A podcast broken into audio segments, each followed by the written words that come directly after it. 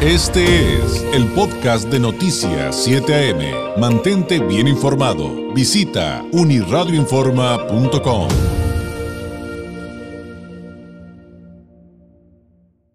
Vamos al análisis de todos los miércoles eh, con el maestro Gonzalo Manrique Ábalos, consultor y maestro en políticas públicas, experto en temas como democracia y participación ciudadana, catedrático en la Escuela de Derecho y Gobierno de Pacífico Universidad y en la Facultad de Derecho y Economía de la UABC, el maestro Gonzalo Manrique Ábalos. Gonzalo, ¿cómo estás? Muy buenos días. David, muy buenos días. Te saludo a ti y a tu auditorio como cada miércoles. Buen día. Oye, pues ahora sí que Ah. se nos juntaron muchos temas.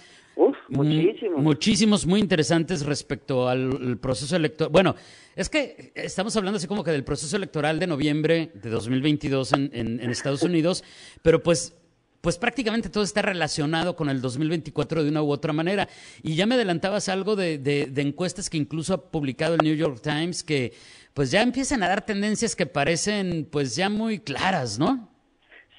Pues mm, no sé si muy, muy claras, pero muy normales de un ciclo eh, donde el partido en el gobierno nunca gana las elecciones intermedias o es muy difícil que gane. Y este ciclo parecía un ciclo atípico, David, porque eh, en recientes semanas hemos platicado cómo los demócratas se han mantenido, si no a lo mejor arriba, pero casi empatados en la preferencia electoral en, en Estados Unidos. Y pues hay que recordar que el partido gobernante es el Partido Demócrata y hay que recordar que los ciudadanos en Estados Unidos hacen una valoración crítica sobre todo estos eh, electores independientes y el sector de las mujeres que suelen decidir las elecciones, son las white suburban women, que son las mujeres de las ciudades grandes, ¿no? Que tienden a cambiar ciclo con ciclo, demócrata o republicano, y son consideradas como el segmento más grande independiente. Y hay electores independientes que pueden decir, pues yo soy demócrata, pero ahorita como está la economía voy a votar por republicano porque necesita haber un cambio en el Congreso.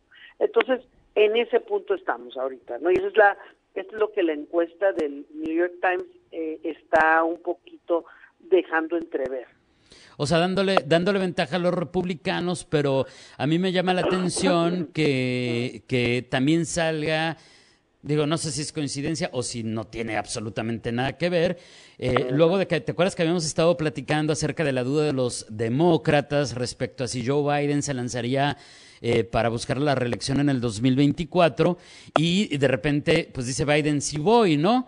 Entonces, por eso te digo, de repente, estamos hablando del 22 pero todo como que también nos va dando pie para entender qué es lo que podría suceder dentro de dos años.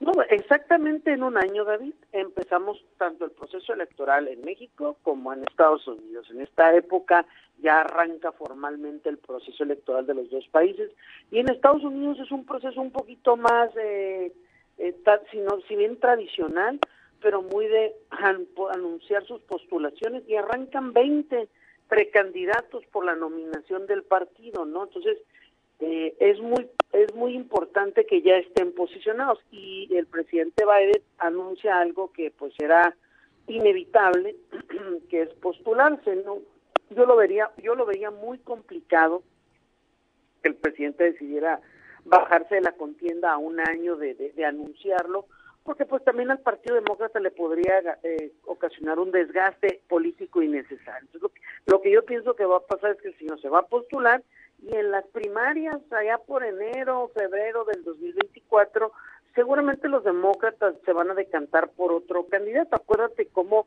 de la noche a la mañana hicieron a Biden candidato, iba Sí. a ser el otro señor, eh, el senador este, Bernie Sanders, y de repente de la noche a la mañana el, el ala que controla el Partido Demócrata, todos se fueron con, con Biden. Entonces esa parte, pues dejémosla ya en un año, la platicamos, pero ahorita, hoy en día sí es importante que eh, te insistió todas las semanas, que se vea un presidente fuerte, sólido, porque decir no me voy a postular habla de que está viejo, está demente, está senil, él no es fuerte, es débil. No está dando resultados. el tema de Ucrania ahorita cómo está resultando eh, un efecto negativo con Estados Unidos. Entonces, hay temas que son por imagen que el presidente, los presidentes de Estados Unidos siempre tienen que proyectar esa unidad y fortaleza, ¿no? Entonces, eh, yo creo que es esto trabajar con él un poco esta parte, decir, sí, sí voy, sí estoy aquí, y sobre todo porque Donald Trump está al acecho de la candidatura del Partido Republicano, ¿no? Entonces, hasta que eso no se decante, porque te bajas de la contienda, ¿no? Oye, ya no me voy a detener en eso, pero yo me sigo preguntando lo que, lo que yo ya te cuestioné la vez pasada. Oye, ¿y Kamala dónde anda? Oye, hay un problemón del que te quiero preguntar que están viviendo por igual en Estados Unidos y en Brasil, sobre todo en redes sociales y aunque especialmente en TikTok, es algo que se está dando en todas las plataformas de que les decimos redes sociales, llámese Facebook, Instagram, lo que tú gusten y manden.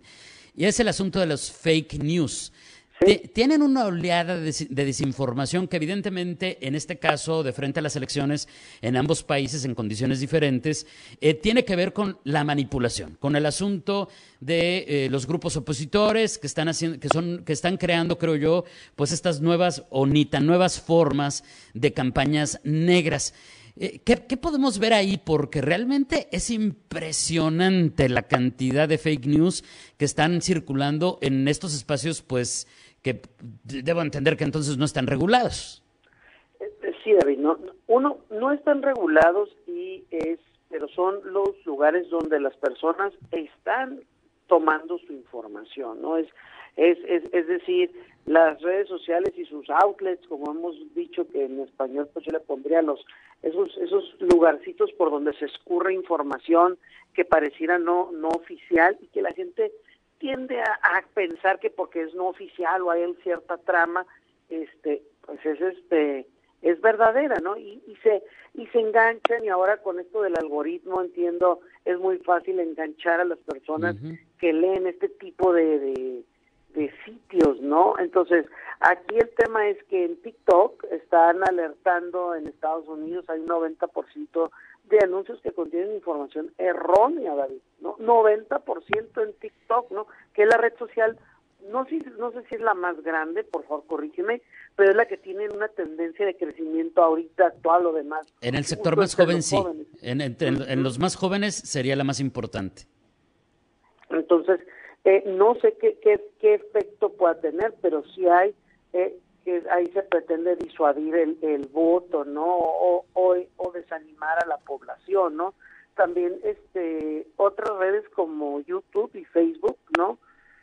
Este que también tienen 100, este cerca de 100 millones de usuarios mensuales, ¿no? Este la mayoría son jóvenes, David, ¿no? Siguen siendo jóvenes, no obstante que los segmentos jóvenes de la población en Estados Unidos claramente están inclinados por los demócratas y los segmentos de 45 años para arriba se inclinan mayormente por republicanos. Yo no diría que tiene que ver para un lado o para otro, pero es muy claro, no es muy claro lo que se pretende atacar o donde se pretende a los segmentos que se les pretende contrarrestar. Han sido muy estratégicos los republicanos en tratar de atacar a los demócratas por el tema de la economía, por el tema del, de la seguridad y creo que pues me queda claro que esos son intentos de los republicanos de atacar los nichos grandes o muy fuertes que tienen los demócratas de su electorado, ¿no? También.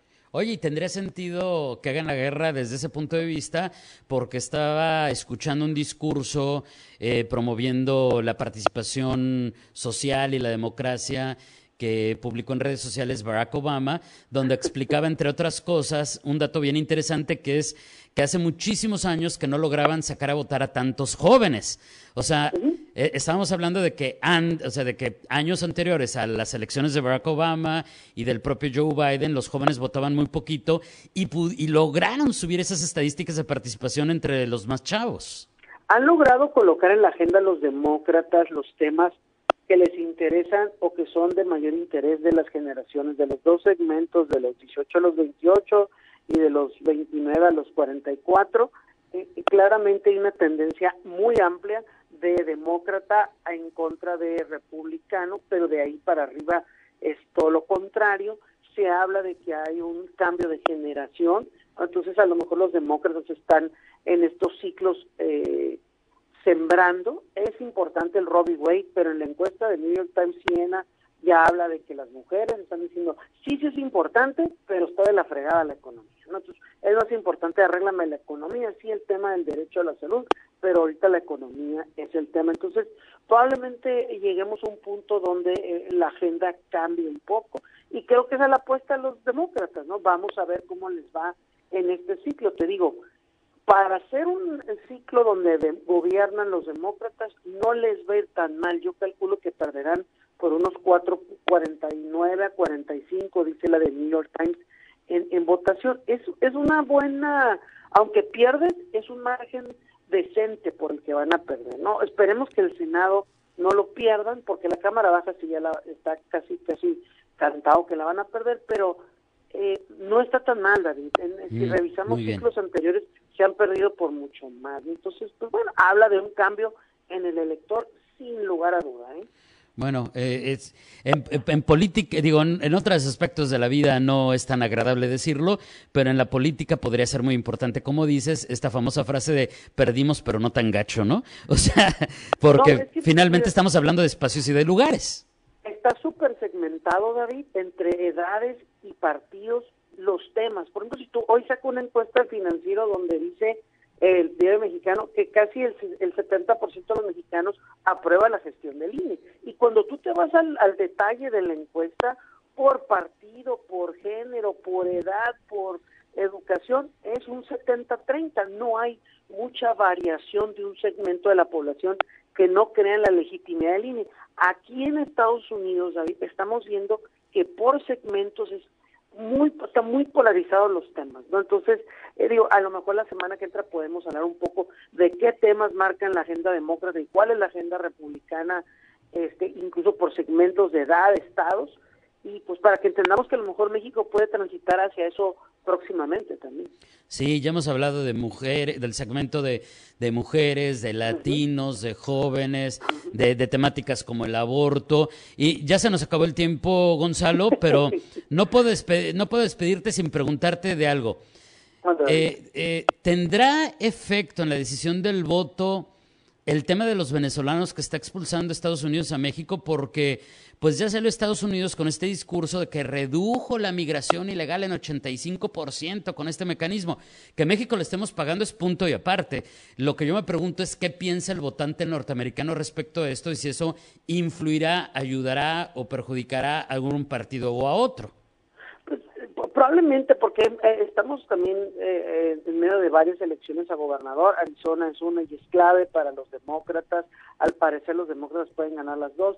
Georgia es lo mismo, Florida es lo mismo, ahí, ahí, van a ganar los republicanos de calle al parecer. Entonces, sí es importante ahorita hablar del tema, David, sobre todo porque te digo que se vea firme el presidente en acciones, porque los norteamericanos pues sí reconocen que no se les debe de tratar a los migrantes, de, se les debe dar un trato digno, pero sí están a favor de controlar las fronteras y no y no siento que sea en la mayoría por algún odio hacia, hacia migrantes, sino es por el temor de tener sus fronteras seguras, que es un tema que recuerdo ahorita estamos en pleno, están bueno en pleno pleito con Ucrania y con Rusia y están con la nariz metida ahí. Entonces el norteamericano siempre quiere sentirse seguro en sus límites territoriales. No es más que nada un tema de seguridad, desgraciadamente le toca siempre al migrante ser el objeto de la crítica. Creo que sí ayuda a reforzar esto de que estoy trabajando en en la seguridad en los cruces, no en el trato. Yo creo que yo hemos visto que ha cambiado mucho la autoridad en la manera como trata al migrante, ¿no? Pero, y sobre todo la población, pero sí hay segmentos grandes de la población, sobre todo en los estados de la frontera, que sí quieren mayor seguridad en sus cruces, ¿no? Sí. en sus fronteras. Desgraciadamente es un tema que tienen que tocar ellos, internamente ellos, que nos afecta a nosotros, que sí a veces es de migrantes, sí, claro que sí lo es, pero pues ahora sí que es un tema de la agenda electoral de ellos, ¿no? Y creo que sí que ayuda a reforzar al, acuérdate, tenemos un elector en Estados Unidos que más del 20% de cada de cada 100 cambia, es independiente y cambia en los ciclos por un partido por otro. Puede ser ahí también que le estén tratando de dejar. Oye, y no, nos, no, todavía tenemos un montonal de temas que tratar y estamos aquí a tres semanas de las elecciones ya. A dos, a dos. A dos, no tres, a dos. Y, digo, por ejemplo, ahí, digo, ya no alcanzamos a platicarlo el de hoy, igual la próxima semana, depende cómo se desenvuelve este tema, vemos eh, qué tendría que ver con, con el proceso electoral de los Estados Unidos, pero pues también están estos asuntos de incidencia que tienen que ver con la seguridad nacional y la percepción de los norteamericanos, como esto de esta mañana, que Estados Unidos, Japón y Corea, pues se manifestaron listos para dar respuesta, dicen ellos, sin precedentes, y Corea realiza la séptima prueba nuclear, y pues ya se salieron en conjunto a dar este, como, como este aviso de aguas, ¿eh? Sí, sí, es, digo, es parte de fortalecer la relación. ese tema, está, este tema, es el tema de que la, la gasolina en Estados Unidos gradualmente empieza a bajar, ya tiene varios días bajando centavos y eso se va a ver en el tema de la inflación. Y me imagino que las últimas dos semanas, aunque no quieren hablar del tema los demócratas, sí tienen que cacarear que las cosas sí están mejorando. Y pues sí habrán a salir muchos temas en estas dos semanas, seguramente algún tema con Donald Trump este, para, para inhibir el voto, no sé, que luego resulta contraproducente, pero de que van a salir cosas, van a salir cosas. Gonzalo, te agradezco enormemente, que tengas un excelente miércoles, muy buenos días. Fuerte abrazo y buen día a todos. Gracias. Es el maestro Gonzalo Manrique Ábalos, consultor y maestro en políticas públicas, analista, experto en temas como democracia y participación ciudadana, catedrático en la Escuela de Derecho y Gobierno de Pacífico Universidad y en la Facultad de Derecho y Economía de la UABC. Este fue el podcast de Noticias 7am. Mantente bien informado. Visita unirradioinforma.com.